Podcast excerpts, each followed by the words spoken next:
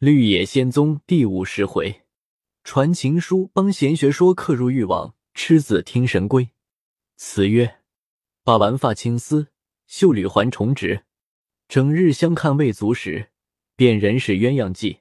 弃有传书字，神归送吃食。一番蛊惑一番迷，休怪骑车马驰一驱，又屌没封闭。话说金钟儿、苗秃等吃罢早饭。打杂的收去家伙，送上茶来。金钟儿道：“温大爷话到底该怎么处？”萧麻子道：“此事非老苗不可。”苗秃将舌一伸道：“听话，他此番因我屈奉小和儿，恼我入骨，我还愁没脸见他，你反说非我不可，岂不是作弄我？”萧麻子道：“你真是出世为人，不知骨窍。”你若着温大爷喜欢你，你除了金姐这条线索，他总喜欢了你，也待你必不及昔日。这件事必须如此如此，方拿定有八分，可引他来。我还得寻个善写情书的人打动他。又向金钟儿耳边说了几句。金钟儿满面笑容，说道：“倒是的，你有妙想头，像这样做去，他十分有九分来了。”苗秃子道：“你两个说密话，又用我，又要瞒我，我就去不成？”萧麻子道：“不瞒你，你到临期自知。”又将郑三叫来，说明意见。郑三办理去了。过了两天，郑三雇了车，和苗秃一同起身，到泰安，便住在苗秃家。次日早饭后，苗秃先到如玉家来。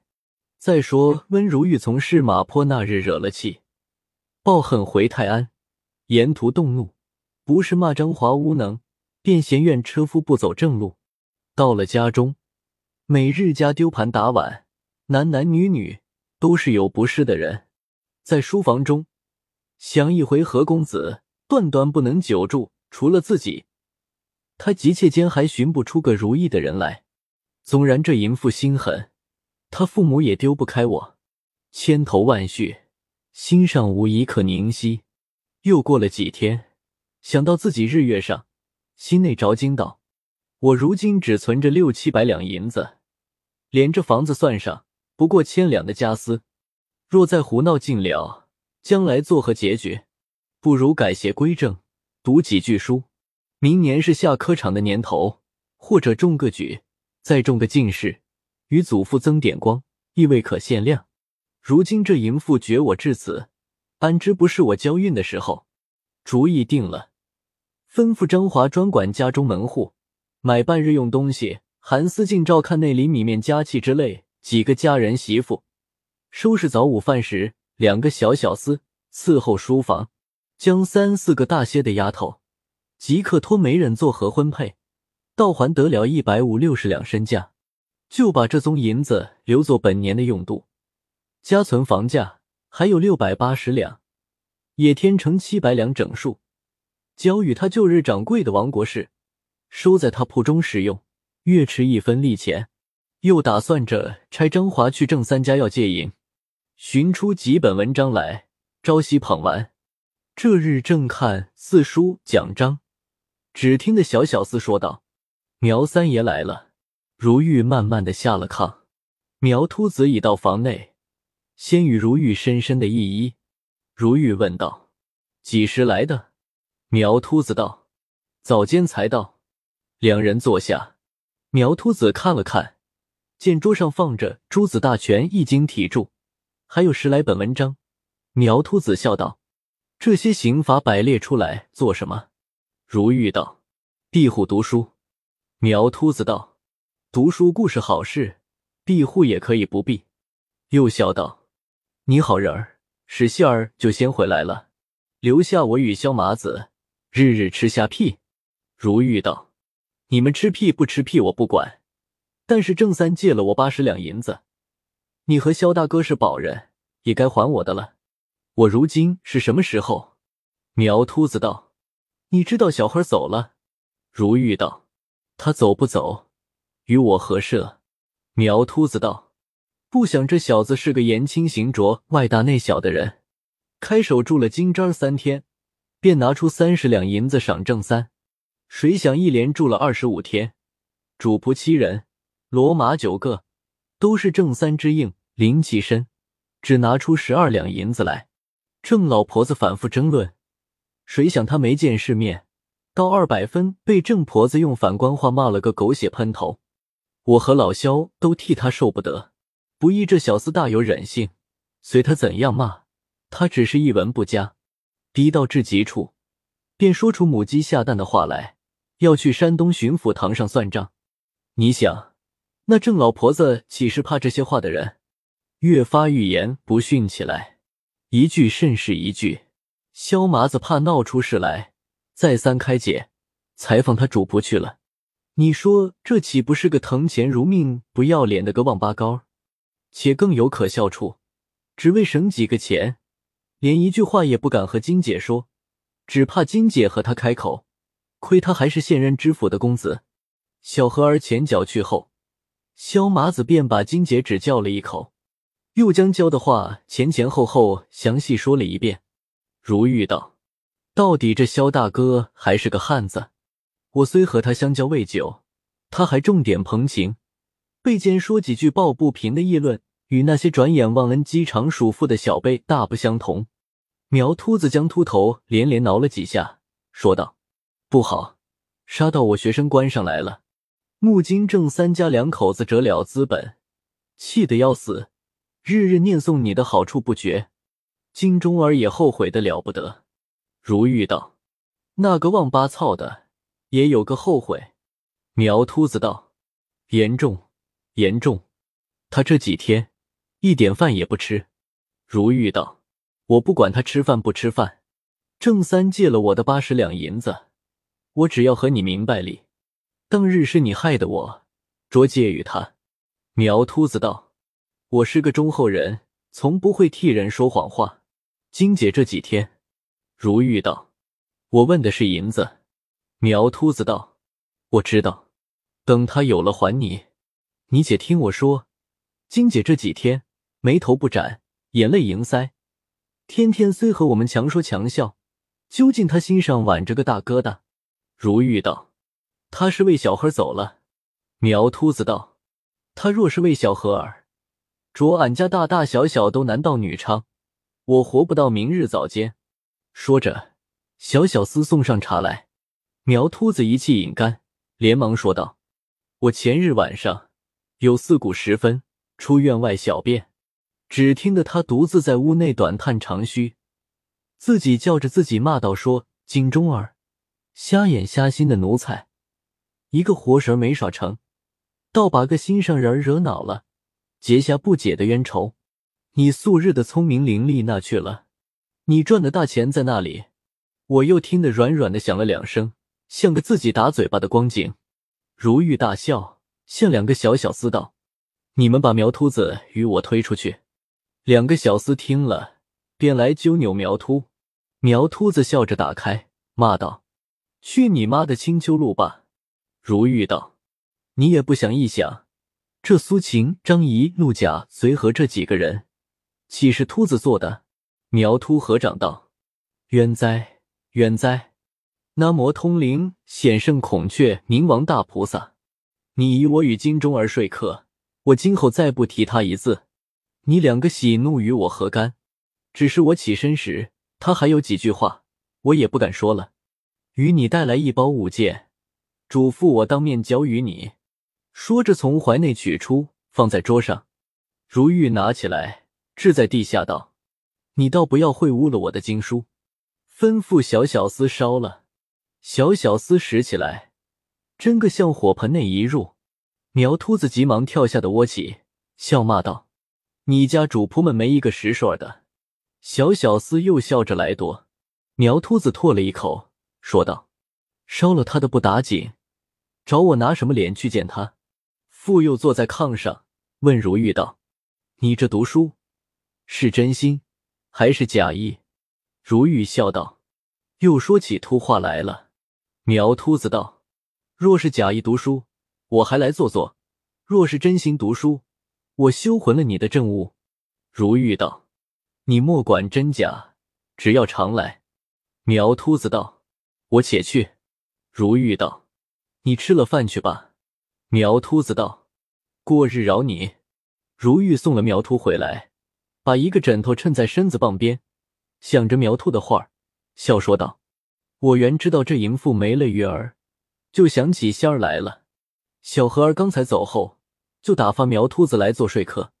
我还不是那没志气的小厮，听人提调理，猛低头。”见苗秃子带来的那个包儿还在桌子底下放着，笑道：“这秃奴才真是诡诈百出。”他见我明不肯收，又暗中留下了。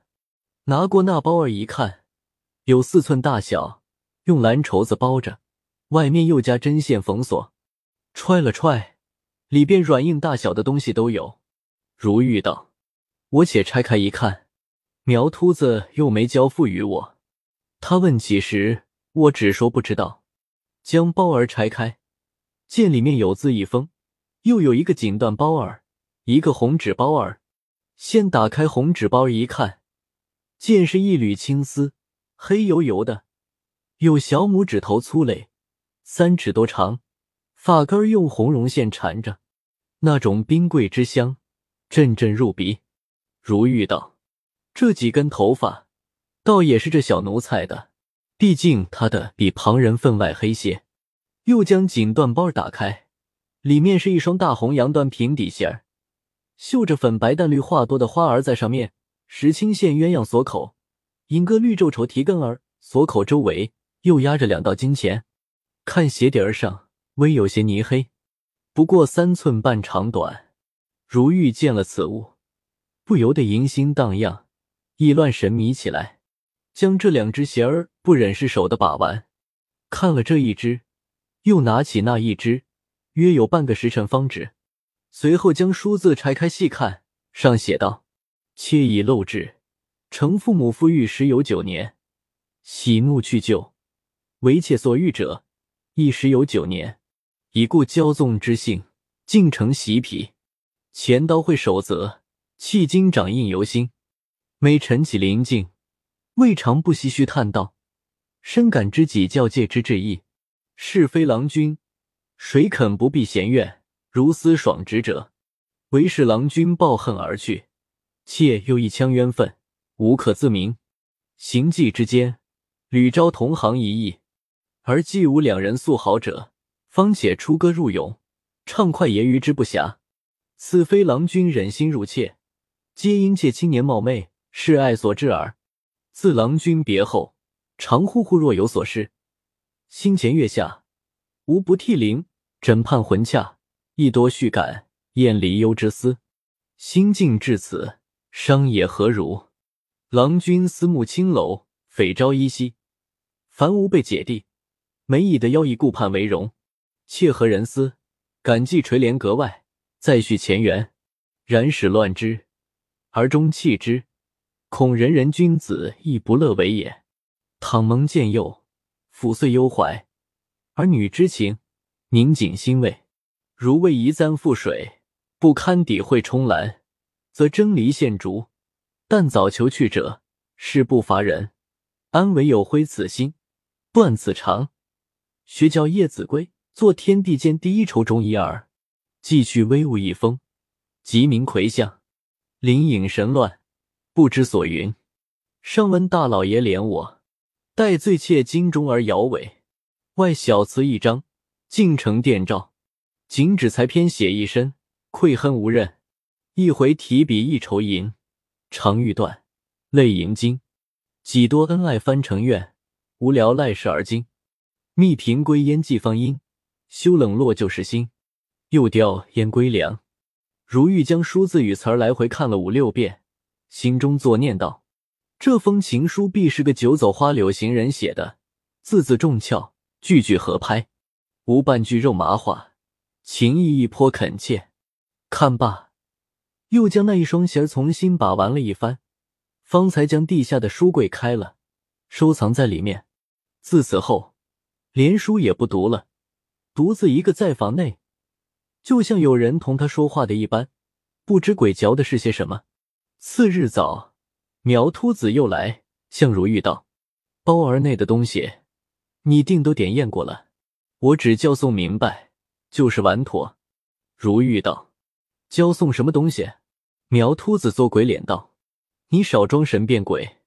这间房里左右是你主仆们出入，我昨日出门时放在你桌子底下，难道你们都是瞎子不成？”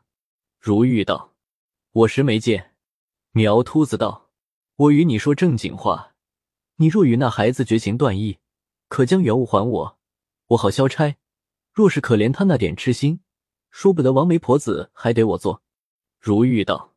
我与那奴才永不见面。苗秃子笑道：“咱们走着瞧吧。”如玉也笑了。正说着，只见苗秃子家老汉同一个小小厮提着一条火腿、一对板鸭，又把着一大盘吃食东西入来，放在地下。如玉看了看，是五六十个皮蛋，一坛糟石鱼，四包百花糕，八小瓶双年酒，贴着红纸签儿。如玉道：“你又何苦费这心？”苗秃子道：“我是告诉你爸，郑老汉在我家中已住了两天了。这几样吃食东西是他孝顺你的，恐怕你不收。知道你和我是知己弟兄，死七日八夜的好朋友，托我送放你，你须赏脸方好。”如玉作色道：“快拿出去，我家中不存留归物。”苗秃子大笑道。怪不得金姐说你心狠，不想果然。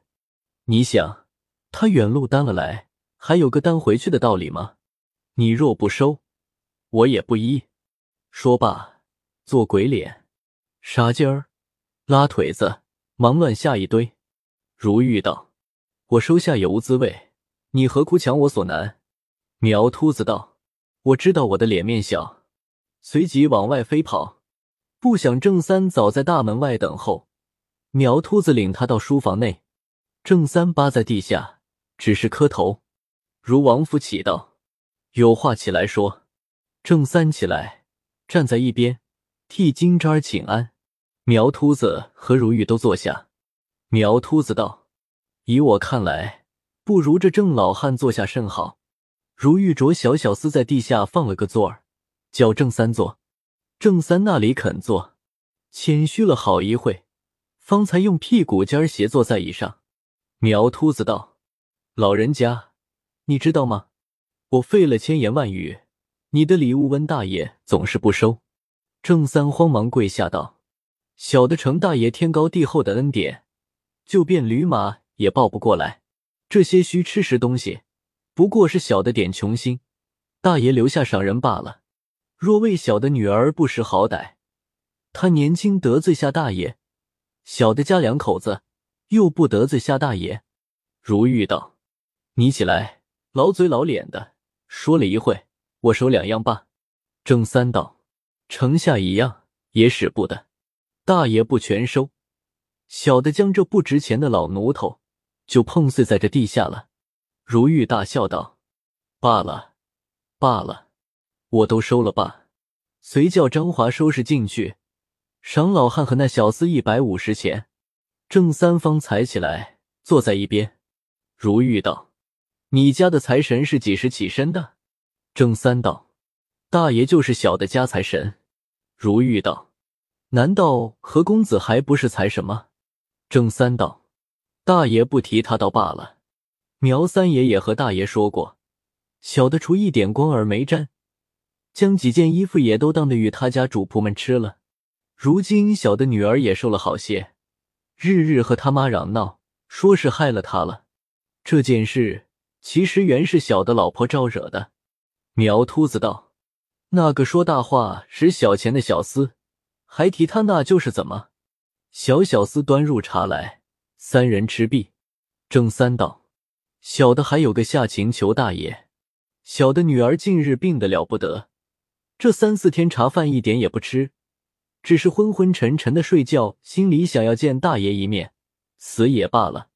小的临起身，还嘱咐了许多凄凉话，小弟也不忍心说，随即用手巾开抹眼泪，又应也作声道：“着小的来，意思必欲请大爷见见。”苗秃子大惊道：“我那日起身时，见金姐脸就着实黄，不一指三四天，便病到这样时候，真是子弟无情，红颜薄命。说着揉手顿足，不住的玉气。如玉道：“明岁时科场，我还要读几句书，这些事来来往往，未免分心，实不能从命。”郑三又跪在地下，做哭声说道：“小的并不是弄全套，想大爷的钱。小的一生。”只有这个女儿，安忍着她病死，只求大爷今日去见一面，就明日回来也不妨。如玉道：“你起来，我过几天自己去，也不用你请。”苗秃子将桌子一拍道：“温如玉实是没良心的人。”如玉笑道：“这秃子放肆，怎么提名道姓起来？”苗秃子道：“你与金钟儿虽是露水夫妻，也要算同床共枕。”他目下病到这等时候，与你有什么杀父的冤仇？你必定如此推诿。你真是欺君罔上的奸臣，杀人放火的强盗。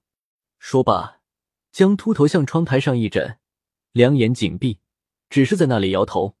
如玉大笑道：“这秃奴才，不知口里胡嚼的是什么。”又见郑三跪着不起来，他原是满心满意要去，须得拿拿身份。今见两人如此做成，忙笑向郑三道：“你请起来，我们大家相商。”郑三道：“大爷若是恩，此刻就请同行。”苗秃子跳起来道：“实和你说罢，救兵和救火一样，没有三五天的耽搁。郑老人早已把车子雇下，在我们前等到此时了。”如玉道：“就去也大家吃了饭着。”郑三道：“路上吃罢。”如玉不肯，一边吩咐张华另雇一辆车子，着他同郑三坐，一边去内院。